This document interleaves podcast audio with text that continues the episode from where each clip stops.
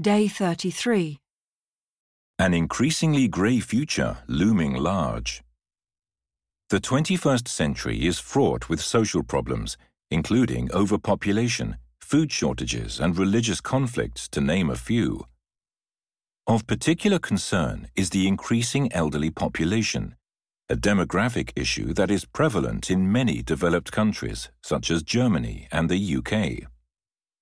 One country where this issue is especially serious is Japan, where older inhabitants comprised over 28% of the total population in 2020, with this figure set to reach roughly 38% by 2050.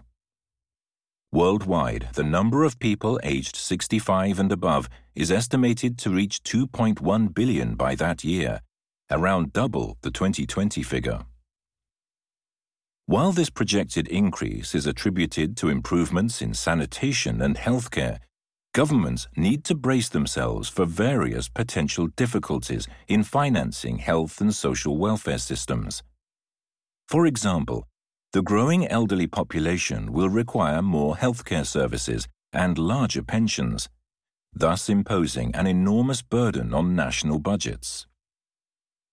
Another potential crisis is the possibility of acute labor shortages, given that the combination of declining birth rates and population aging leads to shrinking working age populations.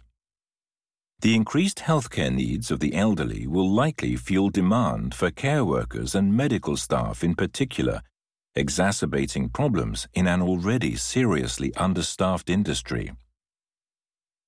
Finally, there could be a potential economic downturn caused by reduced consumption and spending. Older citizens may eat and go out less than younger people, spending only minimally due to mounting concerns over the future of their pensions, thereby weakening the economy as a whole. Loom large. Fraught with. Overpopulation. To name a few, Prevalent. Inhabitant. Sanitation. Brace oneself for. Acute.